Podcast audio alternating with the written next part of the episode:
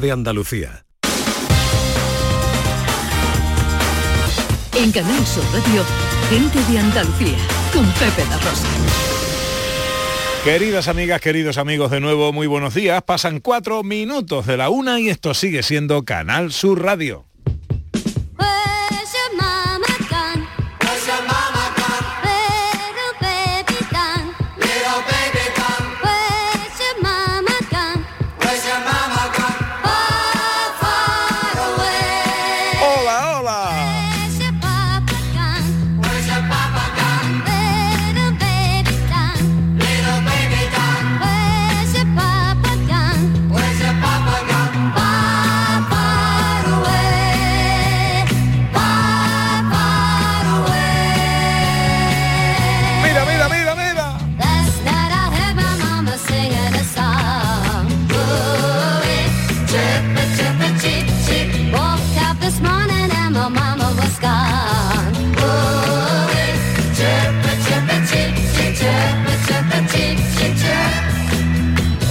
¿Cómo están? ¿Cómo llevan esta mañana de domingo 16 de enero de 2022? Ojalá en la compañía de sus amigos de la radio lo esté pasando bien la gente de Andalucía. Tercera hora de paseo, tiempo para la ciencia con José Manuel Igesmío. Tiempo para la tecnología con Raquel Campuzano. Para la fotografía con María Chamorro.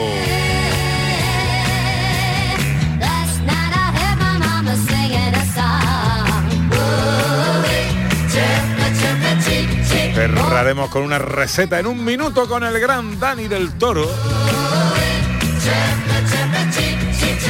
Y recibimos a una artista singular, Carmen Yerbabuena. Ahí en nada.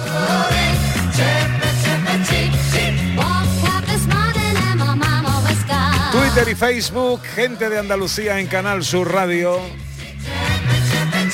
Y WhatsApp 670-940-200. Y por supuesto los oyentes. A los primeros que escuchamos cada sábado y cada domingo nos encanta oír vuestros saludos y cómo presentáis este programa, que queda muy mono y muy bonito. Mira, escucha esto. Este año, gente de Andalucía arranca con los saludos de la gente de Andalucía. Buenos días, majarones. Soy José Mudarra, de Sevilla. Y aquí comienza el apasionante y emocionante programa número 186 Bienvenidos de Gente de a Andalucía. Gente de Andalucía. Y aquí comienza el programa número 177. Buenos días, soy Lola, de Granada. Y aquí comienza el programa número 179 de Gente de Andalucía. Ellos ya lo han hecho. Si quieres hacerlo tú también, envíanos un WhatsApp al 670-944-958 y te contestaremos con el número de programa que tendrás que presentar. Recuerda, envíanos un WhatsApp al 670-944-958 y anímate a ser la primera voz que suene en Gente de Andalucía.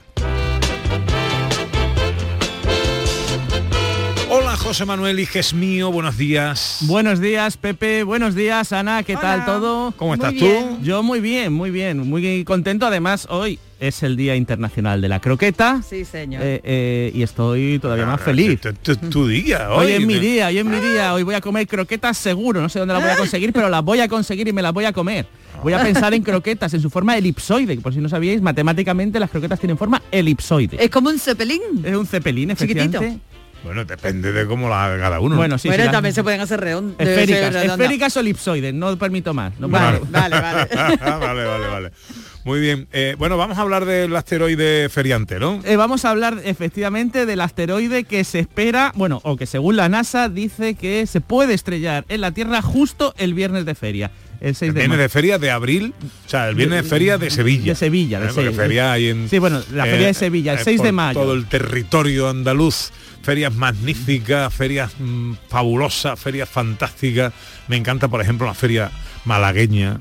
eh, eh, con sus eh, eh, eclécticas ubicaciones Ah. horarias también. A mí la me de encanta Córdoba, a la mí- feria de Córdoba, me gusta la de mucho. Córdoba. La feria de Jerez Es, si no habéis ido a la feria de Pues Jerez. esa me la he perdido, pero estoy deseando... Queridos míos, eso es señorío, esa feria del caballo, eso es una cosa.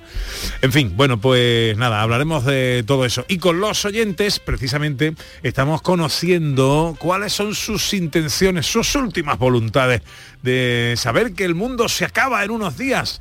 Hola, buenos días. Buenos días. Pues yo me iría a un banco, pediría un crédito hipotecario que se quede con todo para ellos. Eh, me alquilaría un barco bien grande, ahí metería todo el que quisiera entrar y a disfrutar de todo que el mundo se va a acabar. Correcto. Adiós, buenos días, soy Luz. Esto lo importante es que el del banco no lo sepa. Eso es Sí. 670 940 200. Si tú qué harías eh, si fueras consciente de que el mundo se acaba la semana que viene. Hola, buenos días. Hola, buenos días. Soy Ana de Sevilla. Yo lo tengo muy claro. Si se acaba el mundo, vamos clarísimo. Yo me voy para el estudio vuestro ahora mismo ¿eh? y le digo, "Ch, Pepe, chiquillo, déjate ir, hazme un arroz. Ah, muy bien, muy bien, muy bien, Ana. Ah, Secundo la moción, Pepe. Te toca cocinar arroz en el fin del mundo. Hombre, que nos vamos a morir sin probar el arroz del Pepe. Es que por eso no puede ser, eso sí que es delito, eso duele más que el fin del mundo. Siempre amagando. mucho, el arroz del Pepe que no se come. Debo, debo deciros una cosa. Es ciencia, es ficción, nunca se sabrá. Estoy trabajando, estoy trabajando en el diseño de un programa especial que hagamos con público, ¿vale? Eh, y que concluya con un gran arroz.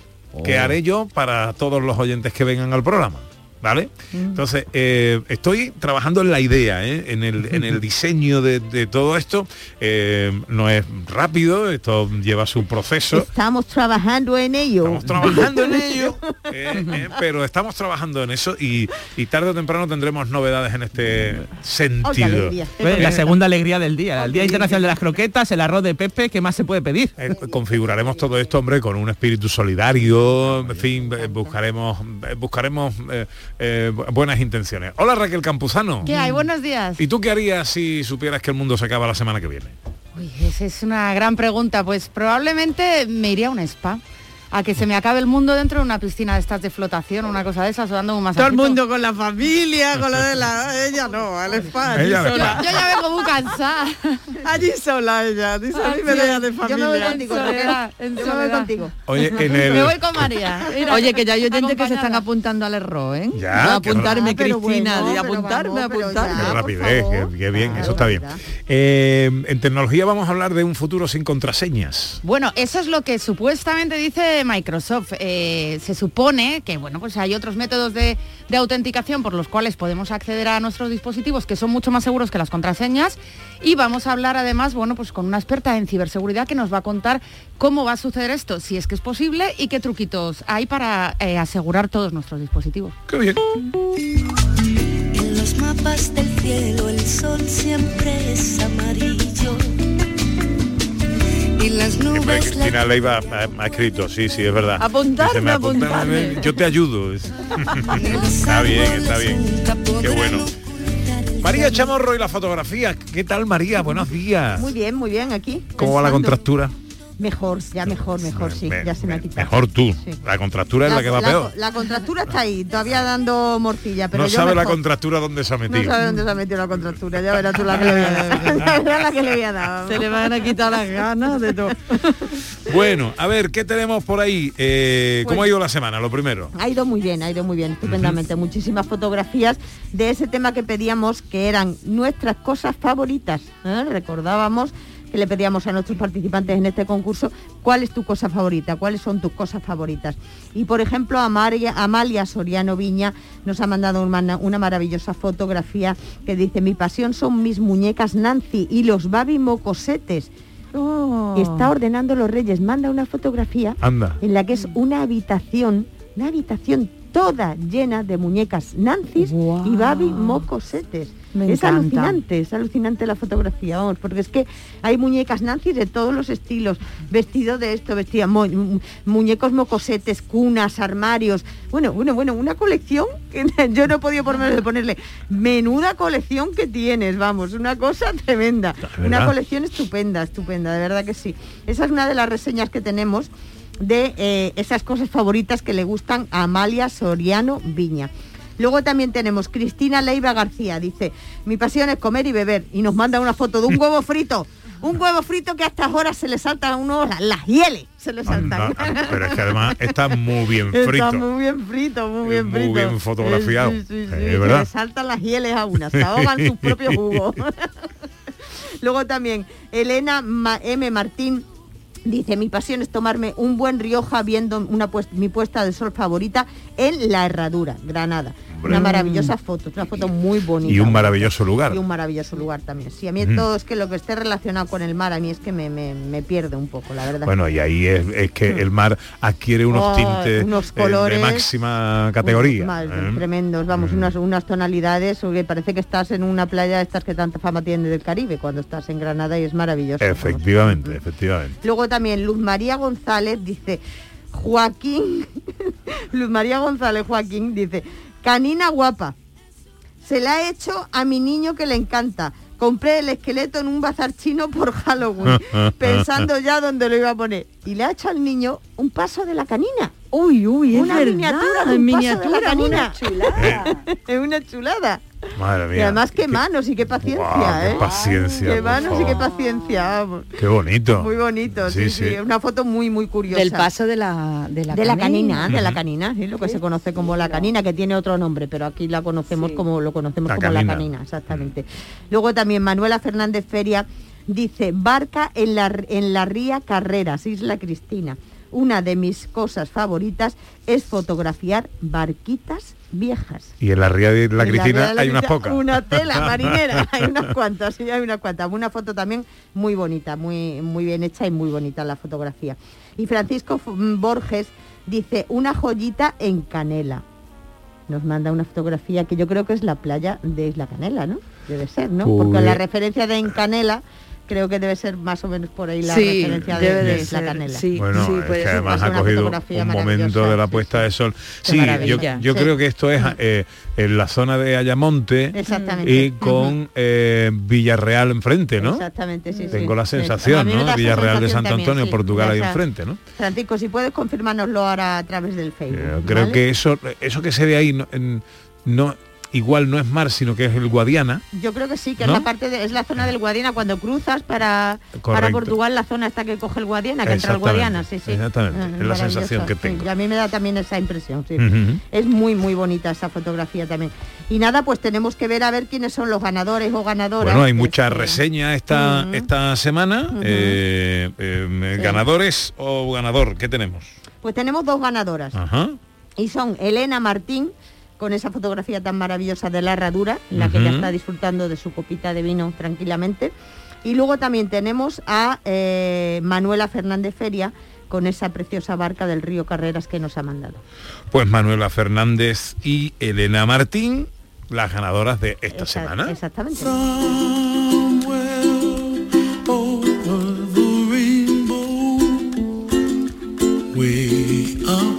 ¿Tenemos tema para la semana que viene? Sí, vamos a tenemos tema. Que no sea el fin del mundo. No, no, Ah. no, no, no, no, no. Croquetas. no, croquetas, no.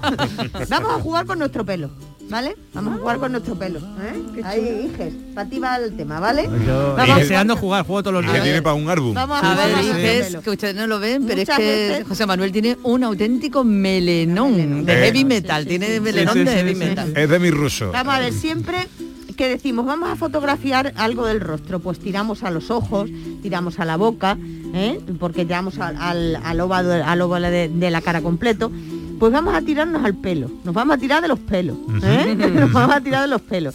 Y vamos a, a- queremos fotografías pues de pelo.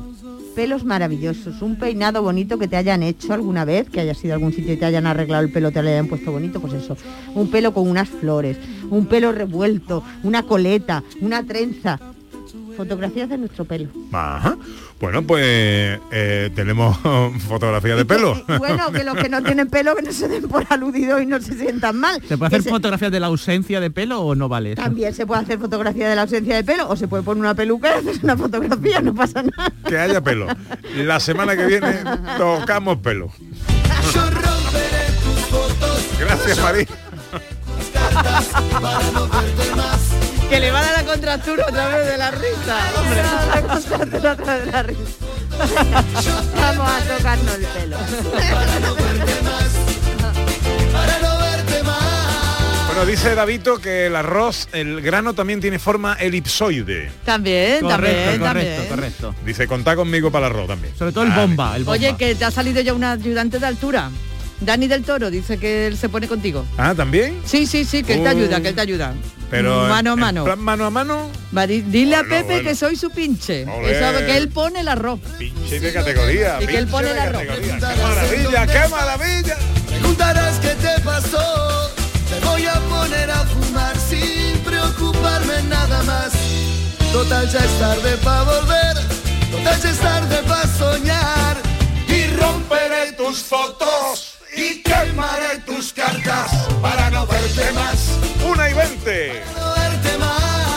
Canal Sur Radio, gente de Andalucía, enseguida la ciencia y la tecnología. En ruta. Viajamos contigo. Somos el pasajero de al lado. Que te informa del estado de las carreteras y te brinda la mejor compañía. En ruta. En las tardes del fin de semana, la radio te sirve. Canal Sur Radio, la radio de Andalucía. Gente de Andalucía. Con Pepe da Rosa.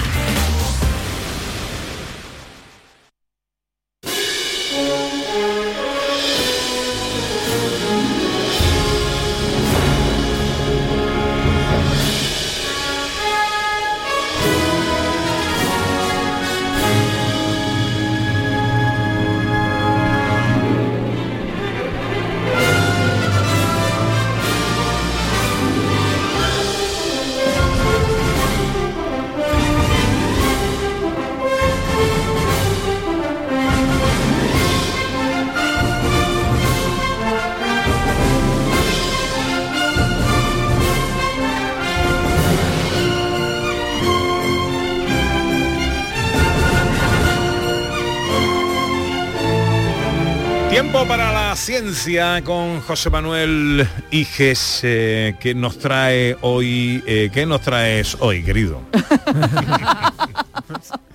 El valor de un acento.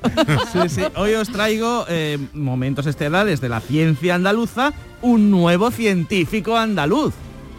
que tienen ese genio y olé tan diferente, que tienen ese genio y olé tan diferente, mi gente. Vale, ¿y de quién hablamos? Hoy hablo de un sevillano que fue impresionante, Augusto Arcimis, Augustito para nosotros, que era farmacéutico, farmacéutico, políglota, dominaba cuatro idiomas y sobre todo fue un megameteorólogo o supermeteorólogo, o lo que fuera, como no sé pronunciarlo bien, de la emoción. Porque fue el fundador de la meteorología moderna en España. Ah. Agustito nació en Sevilla en 1844, pero muy prontito se fue a vivir a Cádiz, casi casi él se consideraba medio gaditano. Después de estudiar farmacia, como era hombre de mundo, se fue a vivir a Francia, Alemania, Inglaterra y allí en Londres este tipo encontró su gran pasión, la meteorología dinámica. ¿Qué es la meteorología dinámica? Os estaréis preguntando. Nos la estamos preguntando. Pues es muy sencillo, es la que nosotros vemos día a día en el hombre del tiempo, la mujer del tiempo, que es la que te predice, te pronostica lo- el tiempo que va a hacer. Ajá. Porque en aquella época pues no se sabía cómo pronosticar el tiempo, no, no, no había esa información. Y Agustito dijo, uy, hay que hacer observatorios meteorológicos que pronostiquen el tiempo. En aquella época lo único que se sabía eran los refranes populares. El del grajo, no era, era, la, más- era la tecnología Eh, punta. La del eh. grajo y el de Abril Aguas Mil. Eso Vale. era tecnología punta en pronósticos meteorológicos. Pues no. Él fundó un observatorio meteorológico, meteorológico, ay madre mía esta palabra, en Chiclana para hacer pronósticos. El primero de España. Toma ya. Bueno, ¿y qué logros consiguió? Bueno, pues realizó las primeras observaciones espectroscópicas en de España, que es una técnica importantísima para saber eh, cómo está compuesta la materia, es decir, a través de las ondas, ¿no? Cómo están hechas las nubes y saber, poder predecir si tienen lluvia o no tienen lluvia, si va a llover, etcétera.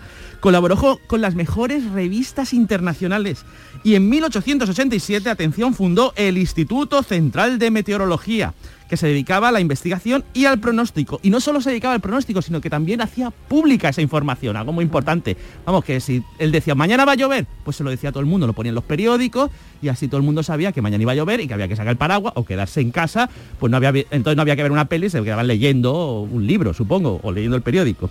Y, y así se podían planificar, ¿no? O si hacía sol, irse a la plaza fresquita a tomar cerveza, que eso supongo que en aquella época era igual que ahora. Y nada, y, y bueno, fue tan importante, tan importante que en el 2016 la Agencia Estatal de Meteorología le rindió un, em- o un sentido homenaje a nuestro Augustito de Arcimis, ¿no? Sevillano, gaditano y que merece nuestro aplauso. La gallina estaba clueca, puso Un un, crack. huevo y dijo eureka. Augusto Arcimis. La gallina cocorocó. Que podría haber tenido un nombre y un apellido más sencillo de pronunciar. es lo único que raro que tenía, difícil. Bueno, ¿cuál es la noticia científica de esta semana? Pues una noticia que les la dedico a Sandra, la nueva mamá del grupo. Le digo que amamantar al bebé reduce el riesgo de la madre, de la madre de padecer enfermedades cardiovasculares. Anda. Según un estudio publicado por la Asociación Americana del Corazón, que es una asociación científica que nada tiene que ver con la prensa rosa, chiste malísimo, las madres que amamantaban a sus bebés tenían un 17% menos de posibilidades de morir por ataque al corazón, un 14% menos, por ciento menos de probabilidad de desarrollar una enfermedad coronaria y un menor riesgo de padecer diabetes tipo 2. Los investigadores han hecho un estudio que se llama de metaanálisis. Para que nuestros oyentes sepan lo que es un metaanálisis, es que se han leído todos los estudios que hay y han sacado conclusiones a partir de esos estudios. Se lo han leído todo, todito, todito. Palabra. Y han utilizado datos de 1,2 millones de mujeres, recogidos durante más de 24 años, casi nada. Es decir, se lo han est- estudiado bien. Son los empollones lo que han hecho esto.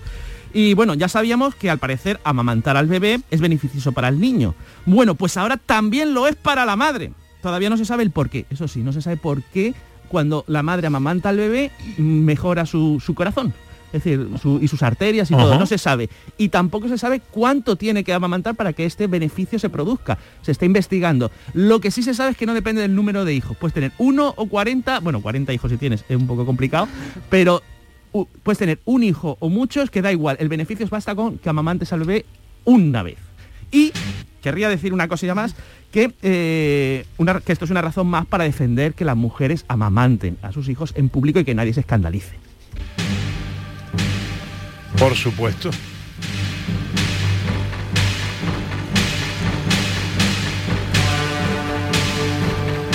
Bueno, hablemos del asteroide feriante eh, que tiene nombre. El, el asteroide t- tiene nombre porque es el 2009 JF1. Sí, se llama 2009 porque se descubrió en 2009. 2009. JF1 pues porque sería clasificado así, cosas raras. Y se espera que es- choque ah, con la Tierra este año. Pero bueno, no hay que asustarse por el momento porque existe una posibilidad entre 3.800.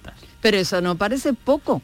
No es poco, yo te voy a decir porque lo he calculado yo. Matemáticamente, eso es equivalente a que te toque el gordo comprando 20 décimos. Tú compras 20 décimos, ¿qué posibilidades hay de comprando 20 décimos que te toque Vale. el gordo de Navidad? Vale, ¿y si, y si toca, qué pasa? Y si toca, bueno, bueno, primero, ¿cómo es este asteroide? No, lo primero. Bueno, lo primero es que la NASA prevé que se estrelle el 6 de mayo y además sabe la hora y todo, la NASA. A las 8 y 34 de la mañana, o sea que fastidian todo el día. Sí, sí, claro. Es decir, ya, ya no dejan. Te coge levantándote. Sí, sí, que ni no siquiera dicen, horas. bueno, ya que te estrellas, estrellate por la noche a las diez y media, a las 11, once y media, ¿no? Que pues, ya ha dado tiempo para tomarse unas cañas por la mañana. Pues no, a las 8.34 de la mañana, se acabó. Eh, bueno, lo primero es que es un asteroide pequeño. ¿no? Eso nos debería... ¿Qué quiere decir pequeño? Bueno, tiene unos... es el tamaño de un autobús, ¿no? Eso es pequeñito.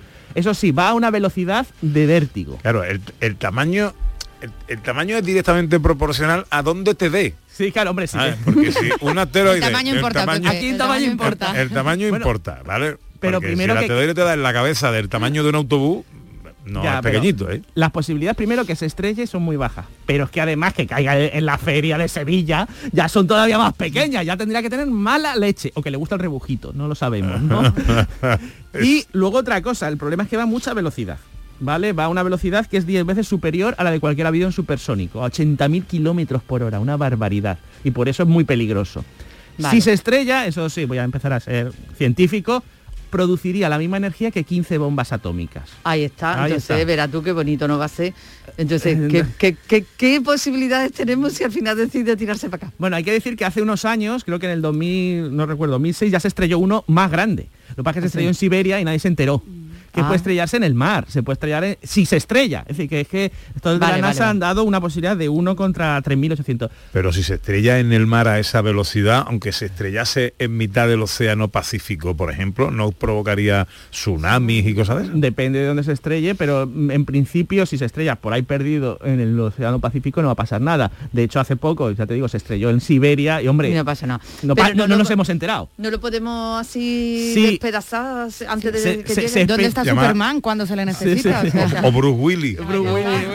Hombre, se espera que se le pueda desviar y lanzar algo si se va a estrellar. De todas maneras, la probabilidad es, yo te digo, tan baja que si me dais Vale. para apostar, yo te digo que no va a ser, no se va a estrellar, salvo que esté pilotado por alienígenas y entonces sí, viene aquí derecho, derecho a bailar sevillana. Entonces yo le pondría una sevillana de que se fuera. Pero entonces aterriza, no se estrella. Entonces se aterriza y se pone a bailar y bueno, Vale. nunca sabemos lo que le gusta a los de los tentáculos verdes. Bueno, bueno, pues ya veremos. eh, Estaremos atentos. Que venga mm, eh, mm, eh, pilotado o con alguien a bordo, eso ya eso No, eso es imposible. Eso Eso, ya no es imposible. A ver, que un cacho roca, ¿no? El Una nave cacho espacial. roca, sí, sí, sí, sí, sí. Que De todas maneras, hay que decir que no es el asteroide más peligroso que está mirando la NASA. Simplemente es más gracioso porque viene el 6 de mayo. No, yo te lo decía, porque si viniera, si viniera em, acompañado, si viniera pilotado por alguien, eh, un ejército de marcianos o yo qué sé, yo le pondría esto.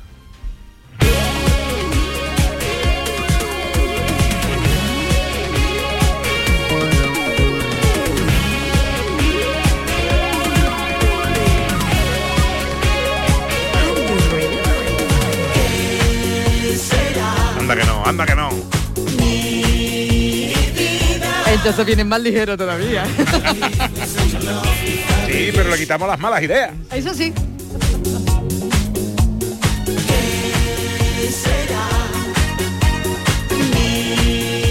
Invítales a tu, invítales a tu arroz, Pepe. ¿eh? Yo Y creo que- también le invitamos a mi invita- arroz. y- y yo creo que ellos ya se quedan. Ya. Con el arroz y paz. música ya. Esto es lo nuevo de Carmen Hierbabuena.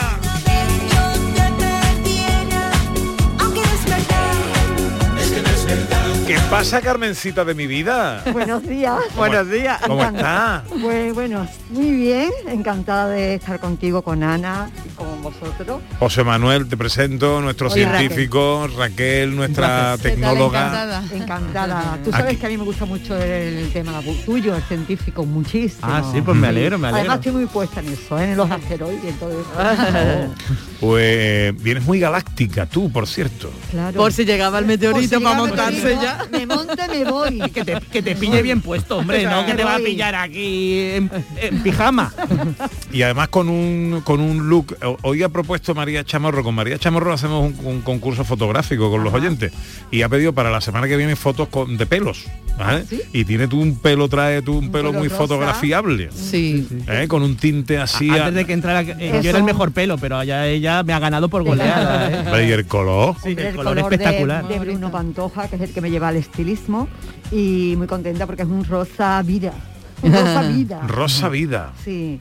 Bueno, háblanos de tu nuevo disco, ¿no? Pues sí, he sacado un EP de cinco temas, se llama Retrodisco, volumen 1, quiero sacar tres y es un, digamos, un homenaje a, a temas antiguos que la gente de hoy no conoce, porque la gente de hoy solamente se limita a lo que es el reggaetón, lo de estos temas así, digamos, eh, eh, culturales de otros países. Bueno, yo he querido, pues, digamos, hacer este homenaje y, y dar a conocer canciones muy bonitas que han quedado en el olvido. ¿Cómo has elegido esas canciones, Carmen? ¿En función de lo que a ti te recordaban o, o por otros criterios? Eh, algunas porque han significado mucho mi vida, como es el tema, por ejemplo, de Un Mayón, cuando Mm. salía Nica Costa con el padre.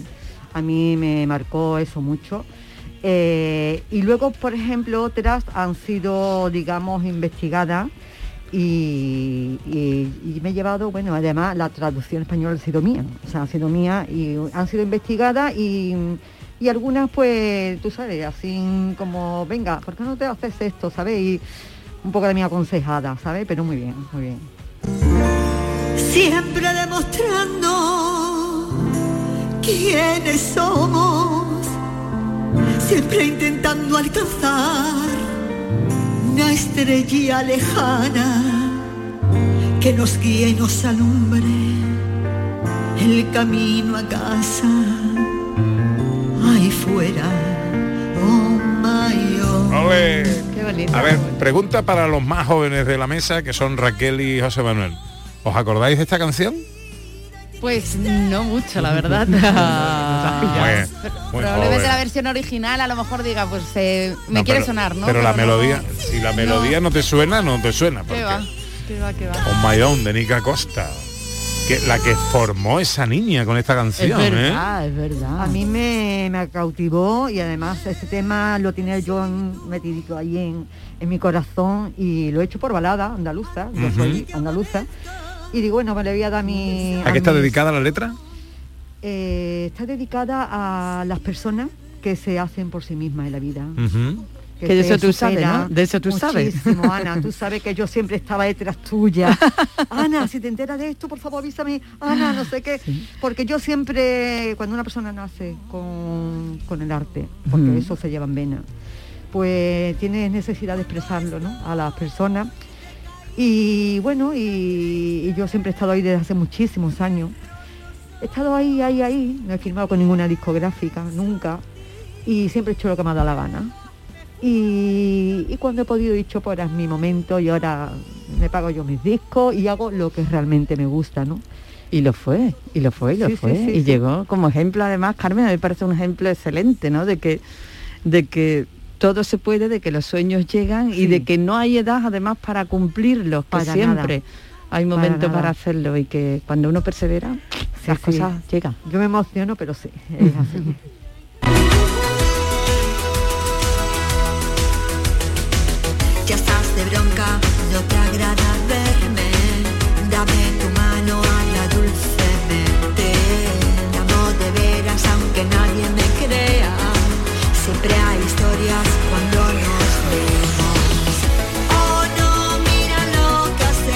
Bueno, y la hierbabuena es que da un buen rollo que total, ¿eh? Porque es un, es un espectáculo de mujer eh, Y de puesta una en fiesta- escena. Y de puesta en escena. Eh, Se la ¿cuándo- vamos a mandar a la NASA, Pepe, para que se la manden a los futuros. ¿Cuándo vas a hacer una presentación del disco o, algo con- para que tu público te vea? Te veamos. Pues lo quería hacer con precisamente con el décimo aniversario de la Asociación LGTBI Adriano Antinó, lo queríamos hacer juntos. Ujú. eh, por los Sí, pues tú te has convertido en un auténtico icono para todo el colectivo LGTB. Pues bueno, ellos me convirtieron, ellos, ellos. Yo estoy muy agradecida al público LGTBI y, y bueno, y, y son los que realmente, digamos, me levantaron, ¿no? Del anonimato, ¿no? ¿Sabes? Y muy agradecida, siempre de por vida. Bueno, y me decías que querías hacer algo que estás pensando para cuándo. Pues me gustaría grabar de nuevo este verano. Quiero hacer dos, dos- ah, bueno, la presentación, perdón. Sí, la presentación. Pues lo queríamos, queríamos reunirnos esta semana y plantear ya la fecha porque estuvimos viendo en el Teatro Virgen de los Reyes, lo estuvimos viendo antes de Navidades, pero luego la gente con- como que se marchaba a la fiesta y tal, entonces deci- decidimos posponerlo, ¿no? Y entonces posiblemente lo hagamos, puede ser que este mes o algo así, puede ser. Nos reunimos. tantas caras de destino y el que va a tantos lugares donde el clima es estupendo y la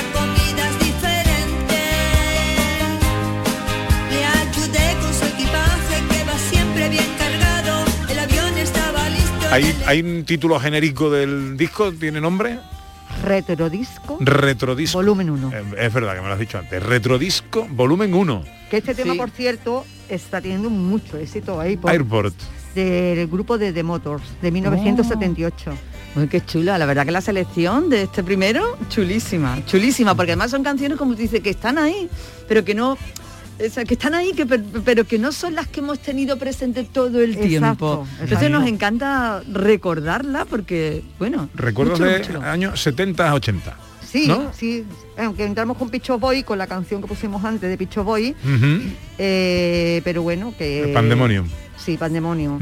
Que quiero decir también que tengo que dar las gracias a los chicos que están siempre A los conmigo. pechos voy. eh. A los pechos voy por, a los pechos voy por hacerla. Luego Antonio Rueda que me hace los coros, que es maravilloso, es un tenor maravilloso. A, este, también se lo tengo que dar a José María Nieto, que es mi, el productor que me ha hecho el disco, y a Iván Mejías Pinto, que también me ha hecho corito, y a Moody. A Moody es un es un chico de Palestina, de mm, de, de Jerusalén. Vamos a ver que ahora no me acuerdo. Bueno, Bueno. eh, eh, me, ha, me ha hablado en árabe en la canción de Dalida me Ajá. habla en árabe una cosita que le escribí y él que me hace los coros, un chico árabe. bueno. Qué bueno. Pues retrodisco eh, volumen 1. Esto quiere decir que habrá un volumen 2. Tres, tres, tres, tres. va a haber tres. Va a haber tres. Como el Señor de los Anillos, trilogía. Vale. Ahí, trilogía. Si Dios quiere va a haber tres. Bueno, pues Carmen, yo te agradezco mucho que te hayas venido aquí a echar un ratito con nosotros y que te podamos eh, escuchar cuando tengas ya la fecha de la presentación. Pues me lo dice y lo contamos, ¿no? Por supuesto, yo me pondré en contacto contigo, con Ana, que para mí de verdad muchas gracias. es un placer gracias- estar gracias con a vosotros. Y por supuesto para que todas las personas que estén en Sevilla o andaluces que quieran venir a la presentación, pues bienvenidas Que sea. siempre es un gustazo hablar con gente de tan buen rollo como tú, Carmen, que te deseo lo mejor. Muchas gracias. Besito gordo. Igualmente para vosotros, para Andalucía. Una y 39, ya una y 40, enseguida la tecnología.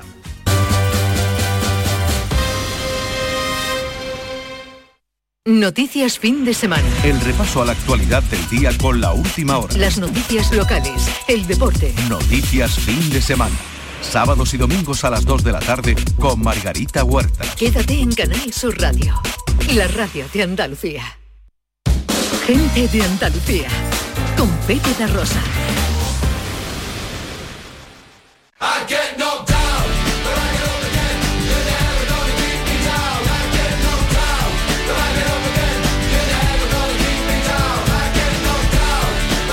Con Raquel Campuzano, tiempo para la tecnología y eh, ya habíamos hablado la semana pasada, eh, eh, precisamente fue José Manuel Iges quien lanzaba ahí un poco el guante, ¿no? Si eh, era o no posible esto de un futuro sin contraseña. Ahí está, estaba José Manuel inquieto, ¿no? Por, por este tema. que- Muchísimo, porque yo odio poner las contraseñas que se me olvidan y son cada vez más largas. Yo ya no sé qué poner.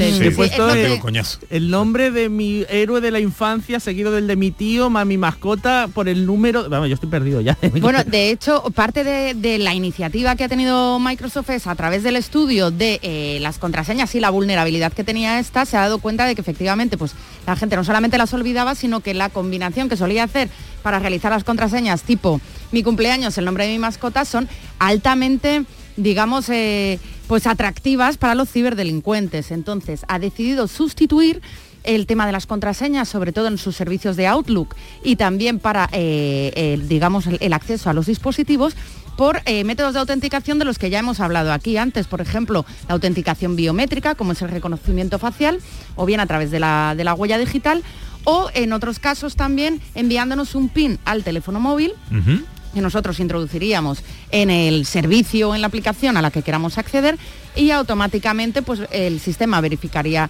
ese PIN y podríamos entrar sin necesidad de contraseña. Estos dos eh, métodos son el eh, Microsoft Authenticator y eh, Windows Hello, que ya están en el mercado, ya se están utilizando desde septiembre de 2021 aproximadamente. Ajá.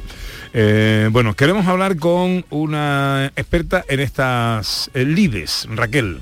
Así es, vamos a hablar con Verónica Berenguer, que es ingeniera de telecomunicaciones, especializada en seguridad de la información y comunicaciones por la Universidad de Sevilla y que además trabaja como PEM tester y colabora con diferentes revistas de ciberseguridad como son Hacking 9 y Hacking Ético. Ella sabe muchísimo acerca de estos temas. Eh, Verónica Berenguer, buenos días. Hola, muy buenos días a todos. Encantado de saludarte, amiga. Igualmente, muchas gracias por invitarme. Bueno, ha dicho Raquel eh, en la presentación, en tu presentación, que trabajas como pen tester. Eh, yo lo siento, pero no tengo ni idea de qué es esto. ¿Tú me lo puedes explicar? A ver, eh, de forma técnica, ¿no? Vamos a decirlo primero que un pen tester o auditor de seguridad eh, al final es una persona con conocimientos de técnicas hacking eh, y las emplea para encontrar problemas de seguridad en los sistemas de, de una organización antes que un ciberdelincuente. Pero bueno, para que nos entendamos, al final las empresas o particulares nos contratan para que les hackeemos, así de forma clara. Es decir, simulamos ser un ciberdelincuente. Y bueno, de esta forma al final les podemos mostrar cuáles son sus vulnerabilidades y deficiencias para que las puedan solventar en la mayor brevedad posible antes que un ciberdelincuente pueda comprometer realmente su organización. O sea, vosotros trabajáis como una vacuna, ¿no? Inoculáis eh, el peligro, ¿no? Para, que, para prepararos, para defenderos contra él, ¿no? Bueno, de alguna forma les metemos miedo, por así decirlo, ¿no? a, a esos clientes que nos contratan para que se den prisa y puedan solventar sus vulnerabilidades, porque realmente nos encontramos barbaridades. Entonces, bueno, les metemos ese, ese susto eh, y ellos pueden remediarlo antes que un ciberdelincuente realmente eh, les pueda comprometer su organización. Somos un paso previo a ese ciberdelincuente para, para ayudarlos realmente. Yo, Verónica, quería preguntarte sobre este tema de las contraseñas, ¿no? Que, que hemos hablado al inicio como, como introducción. Eh, ¿Realmente tiene, digamos, tiene razón Microsoft eh, de que podemos prescindir de, de las contraseñas por completo o, sin embargo, eh, son necesarias en algunos casos para mantener la seguridad de acceso, ¿no? En algunas aplicaciones o dispositivos. ¿Existe un futuro sin contraseñas? A ver, eh, un poco opinión personal, realmente pienso que no son imprescindibles, ¿no? ya que ya que hoy en día pues disponemos de diversos métodos de autenticación sin contraseña, eh, como puede ser la con la huella dactilar, el reconocimiento facial y todo lo que se nos pueda ocurrir realmente para verificar la identidad del usuario. Pero tampoco optaría por prescindir totalmente de ellas, ya que las podemos utilizar como, por ejemplo, un buen complemento para aumentar la seguridad de acceso, como se está haciendo con los métodos de doble, de doble autenticación, ¿no? el doble factor de autenticación, donde por ejemplo, pues aparte de indicar una contraseña, proporcionamos algo adicional para demostrar que realmente eres tú, como recepción, por ejemplo, de códigos a través de un SMS, eh, confirmación por correo o incluso llamadas telefónicas. Pero, pero bueno, de hecho, al final el uso de las contraseñas realmente creo que es seguro si se gestionan correctamente. El problema que veo yo aquí realmente es que las personas por defecto somos muy cómodas. ¿Y para qué voy a complicarme eligiendo una contraseña alfanumérica si puedo poner, por ejemplo, un 2, 3, 4, ¿no? O para qué voy a usar diferentes contraseñas para el acceso a las aplicaciones si puedo poner la misma en todas. Así, si me comprometen una cuenta, pues directamente me van a comprometer todas. Entonces, aquí es donde entraría eh, en juego, por ejemplo, un buen gestor de contraseñas, como por ejemplo eh, KeePass, por mencionar alguno, que es el que yo uso habitualmente, ¿no? Donde, por ejemplo, puedes recopilar y generar contraseñas aleatorias para todas tus aplicaciones y solo necesitas recordar una sola contraseña para acceder al sector. Entonces, un poco, este sería eh, el punto de vista desde el que, del que podemos partir.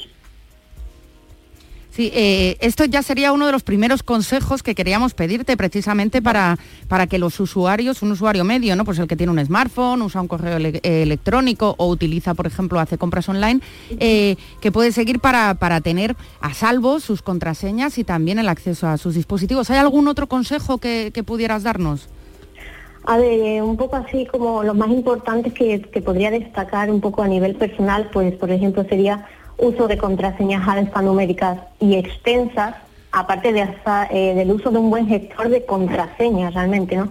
Renovar periódicamente las contraseñas, aunque sea un trabajo realmente engorroso, no lo vamos a negar. eh, nosotros lo que queremos es irnos a lo fácil y no tener que estar continuamente eh, modificando ningún tipo de contraseñas para, para tener que recordarlas. Entonces, eh, también, por ejemplo, eh, usar una contraseña diferente por aplicación, incluso autenticarte mediante Google o Facebook, ¿no? que también es un método llamado como OAuth, como podemos ver realmente hoy en día en la mayoría de aplicaciones, así como, como por ejemplo, si la aplicación nunca almacena tu contraseña y en caso de ataque, el usuario no se verá comprometido de esta forma. Tú te autenticas con Facebook o Google y la aplicación nunca va a gestionar tu contraseña. Ahora, lo malo en este caso, ¿qué va a hacer? Que el ataque efectivo lo usa Google o Facebook. Ahí estamos ya eh, realmente en peligro. Y bueno, y así un poco por, por último comentar eh, nuevamente ¿no? el uso de- del doble factor de autenticación que se está implantando prácticamente en todas las redes sociales que usamos habitualmente. Así que aconsejo, por ejemplo, su configuración por parte del usuario, pero sobre todo configurarlo en las aplicaciones bancarias para que no se realicen pagos sin tu autorización. Por ejemplo, ¿no? Por poner un ejemplo, mi banco me envía un SMS con un enlace para verificar si soy yo antes de realizar eh, ningún tipo de movimiento bancario. ¿no? Y también por destacar ¿no? en el ámbito empresarial el uso de aplicaciones para la verificación en dos pasos, ¿no? como por ejemplo habéis comentado Microsoft Authenticator, ¿no? en las plataformas y servicios como, eh, como por ejemplo Outlook. ¿no? Eh, y así nos aseguramos realmente que la persona que accede a los datos y servicios pues realmente es quien dice ser.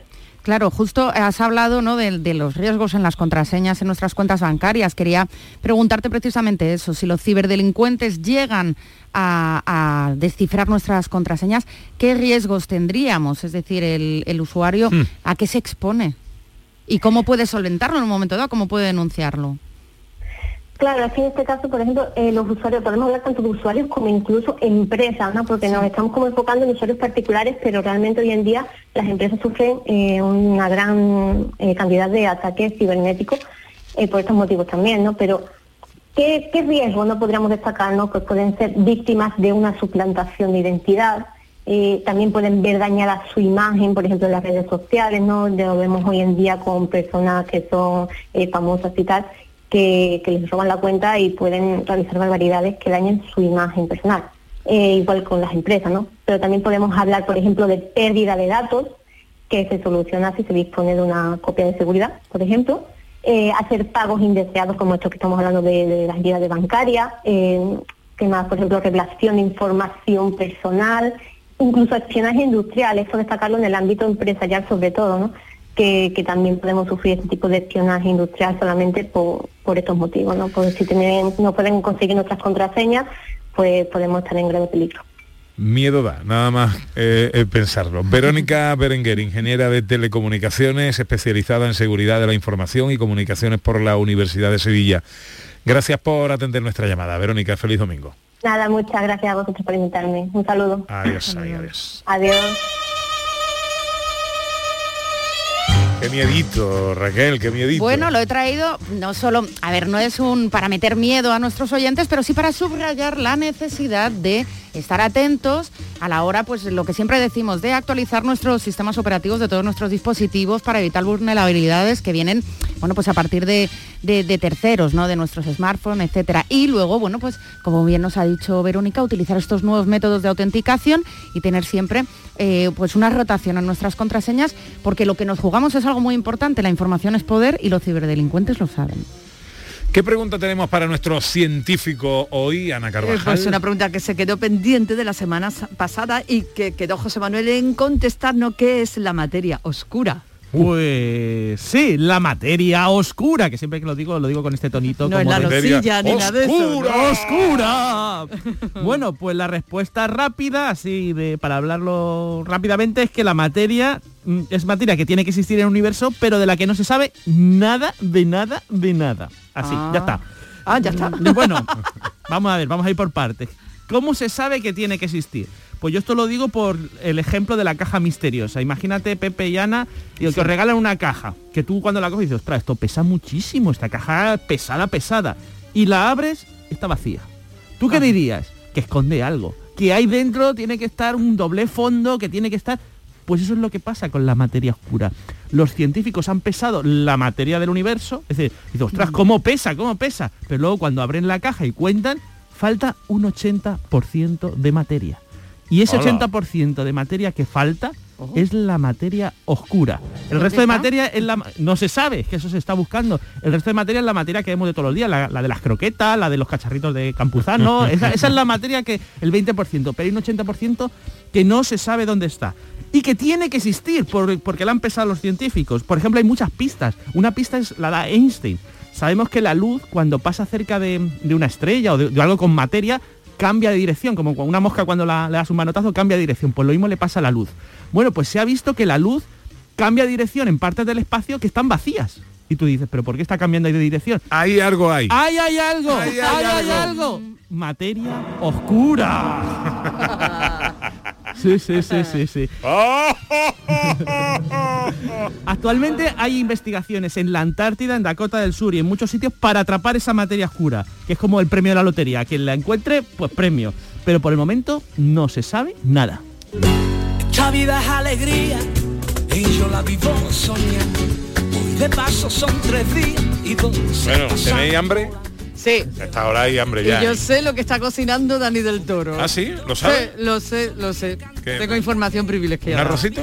Un arrocito. No me Hoy está liado con un arroz. Y también nos va a dar una receta, una receta de arroz. Ah, ¿Tú eres arrocera, Raquel? Muy arrocera. Ah. ¿Te gusta de carne, de, de marisco? ¿Cómo te gusta el arroz? Me, me gusta el arroz de todo, como De si todo. es un puchero de agua con arroz, vamos. A mí arroz, hasta vamos. con verduras, que ya es decir. Arroz, arroz de croqueta, ¿te gusta? Bueno, croquetas de arroz. Croquetas de aperitivo y arroz de segundo, es decir, venga ya. Hola, Dani del Toro, buenos días. Muy buena, muy- buenos días, buenos días, ¿cómo estáis? Estáis ahí hablando de arroz. Bueno, ya habéis hablado de arroz, pero Pepe, bueno, yo soy tu pinche si tú quieres, ese programa que estás preparando. Ya te lo ha dicho Ana. Yo Sí. le mando un mensaje a Ana, digo. mm, Eh, yo Y que tú ponías el arroz mirar. también, has dicho, Yo pongo ¿eh? el arroz, yo pongo el arroz, un arroz bueno. Yo pongo un arroz bueno de aquí de las marismas. Muy de bien, Sevilla, muy- me parece muy No, bien. ¿eh? Pues no, Eso. vamos a trabajar sobre el tema, ¿eh? porque, mm, Claro. porque es una idea que, mm, que hay que madurar. Pero que va a estar bien. Programa Yo tengo una- especial yo- con público y luego Venga. cocinamos una ropa a nuestros oyentes para Vale, los que vengan. pero que es antes del 6 de mayo, que que no me quiero yo que acabe el mundo sin probar el arroz Eso, del Pepe. eso, a eso, favor, eso. ¿eh? antes del 6 de mayo. No, este, este- Ana, este te lo va a poner después de la- de- del fin del mundo. No, no, La no, fecha, que, Pepe No, con no. tal de escaquearse, Sí. No, no, hay- hay que tira el, asteroide para acá, ¿eh? Hay que hacerlo sí, sí. antes, hay que hacerlo. Arroz vale, pero hay que preparar, hay que preparar muchas cosas, la cuestión técnica, hay Sí. a ver qué aforo vamos a limitar, para cuántas personas hay que preparar arroz, el programa, porque tenemos que hacer un programa de radio, ¿verdad? Que todo, todo no es arroz. ¿sabes? Se va a llamar la, la- que la bienvenido grande, meteorito. pe- hay- hay- Bueno, oye, Hay eh, que buscar un. Que, que tiene una forma de arroz probablemente, el meteorito también. que escucha que se acaba el tiempo. Venga, Vamos con venga. tu receta. Venga, Dani. venga, vamos al lío. Bueno, Venga. dice Ana que está buen arroz. Estoy liado con un arroz de nécora. Que, bueno, un arroz seco de nécora. que Uh. sí, sí, sí, me, me atreví hoy a hacer una cosita interesante. Pero yo te voy a proponer otro que también es muy chulo, que es un arroz de berberecho. No sé si has comido alguna vez, Pepe. No. Bueno, pues un arroz, lo vamos a hacer un arroz meloso, ¿vale? Y vamos a hacer, es muy sencillo, es muy fácil, un arroz clásico, pero el, el berberecho es verdad que le da un sabor a mar espectacular, ¿vale? ¿Y qué vamos a necesitar? Bueno, el un arroz, un buen arroz redondo, ¿vale? De, de aquí de las marismas, un- unos berberechos, después tomate triturado, pimiento rojo, cebolla, pulpa de ñora, a mí me encanta echarle un poquito de pulpa, ajo, pimentón, pimienta, laurel, vino blanco y, eh, bueno, y aceite y sal y sobre todo un buen fumé, ¿vale? Entonces lo que vamos a hacer es un sofrito mm, clásico con el tomate, el, primero los pimientos, la cebollita, ¿vale? Cuando esté todo pochadito, vamos a añadirle el pimentón, la, la pulpa de ñora, el tomate y eso lo vamos a sofreír todo, sofreír todo, que se haga una pasta. ¿Vale? Cuando tengamos ya esa pastita hecha, le vamos a añadir el arroz, la cantidad. Yo siempre suelo utilizar 70 gramos por persona, ¿vale? Que, que para mí es un buen es una buena cantidad. Y eso lo sofreímos un poquito y ahí le vamos a añadir un poquito de vino blanco. ¿vale? Si hay una manzanilla, un fino, mejor que mejor, Bien. ¿vale? Un vinito seco. Entonces le vamos a añadir, vamos a dejar que se evapore el, el, el- el alcohol del vino y le vamos a añadir el fumé. ¿Qué cantidad? Yo siempre digo, para un arroz seco es que esto depende de tu fuego, de, de la cantidad de, eh, de donde estés haciéndolo, del, del- del cacharro de la paella, donde lo hagas. Yo normalmente digo entre dos y medio y tres veces la cantidad de arroz que hayas echado, ¿vale? ¿Por qué? Porque tiene que estar luego a fuego fuerte, vamos a hacer un arroz meloso, ¿vale? Con lo cual tenemos que tener más caldo del habitual, ¿vale? Entonces yo tres veces una cosa así. ¿vale? Entonces le vamos a añadir el caldo y vamos a dejar que a fuego fuerte, caldo siempre caliente, es importante en los, en los arroces, cuando añadimos el caldo después del arroz, siempre tiene que ser caliente. Porque ¿vale? si no se asusta, ¿no? Se asusta. se asusta, efectivamente, se asusta el arroz. Entonces lo vamos a dejar cocer y cuando nos queden eh, cinco, cinco minutitos, ¿vale? Para el arroz, lo que- le vamos a añadir los berberechos. Esos berberechos van a volver a añadir caldo a nuestro arroz, ¿vale? Porque cuando hacéis berberecho al vapor, veis que lo añadís eh, en seco y, y suelta el agua que Agüita. tiene dentro, el Sí. líquido, y eso es lo que va a aportar un sabor, eh, como digo, brutal al caldo. Entonces lo terminamos de hacer, se abren todos los berberechos, lo tapamos normalmente, lo, lo dejamos tapadito para que el berberecho se, se abra, lo dejamos reposar tres minutitos y eso está. Bueno, mira, los pelos de punta tengo, los Ay, pelos de punta, de verdad. Ya está la recetita puesta en nuestro Twitter para seguirla paso a paso. Gracias, Dani. Bueno, que paséis bien, yo sigo aquí con las nécoras. Abrazo. Vale. Un abrazo, mando fotos, ¿eh? Vale, vale. ¿Qué va a hacer hoy José Manuel Iges? Montar muebles. Así. Tienes unas diversiones tú las No, tardes no, de los no es, no es diversión, es necesidad. Me estoy, no me llame para pasar un domingo contigo. me ¿eh? estoy, me estoy mudando y tengo que montar Vale, muebles, vale, vale, porque si no no hay muebles en la casa, solo Vale, tablas. vale. Que va, una mudanza es muy bonito, una cosa muy divertida. Preciosa. Eh, ¿Qué va a hacer Raquel? Bueno, yo no tengo una parte, una tarde muy apasionante tampoco. Yo me voy a mi casa, que ahora mismo es como una enfermería, a Vaya. cuidar de mi marido y a cuidar de mi hija, porque andan ahí un poquito. Vaya por Dios, vaya por Dios. Bueno, pues nada, pues tenéis una tarde los dos Una tarde preciosa. ¿eh? magnífica. ¿Y, ¿Y Ana qué va a hacer? Yo me voy a casa de Julio Vera, que tiene ya el cordero asado, y vamos a ir preparando el fin del mundo, vamos, que Buena. tiene ya la pata de cordero preparada. Buena pata, buena pata tiene ahí. Hombre, por Bueno, favor. pues pasad una buena tarde. Con el tiempo te pensaba. María Chamorro estuvo pendiente de todo en la producción y el inconmensurable Manolo Fernández Cortina a los botones. Morirías por volver. Te lo dije cantando.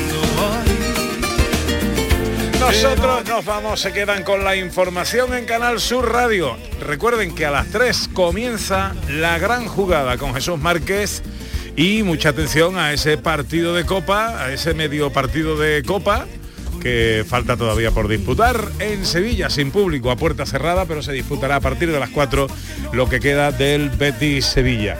Volveremos el sábado, si Dios quiere, será a las 11. Ojalá estén todos ahí. Sean muy felices, amigas, amigos.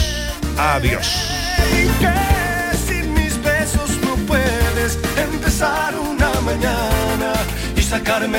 be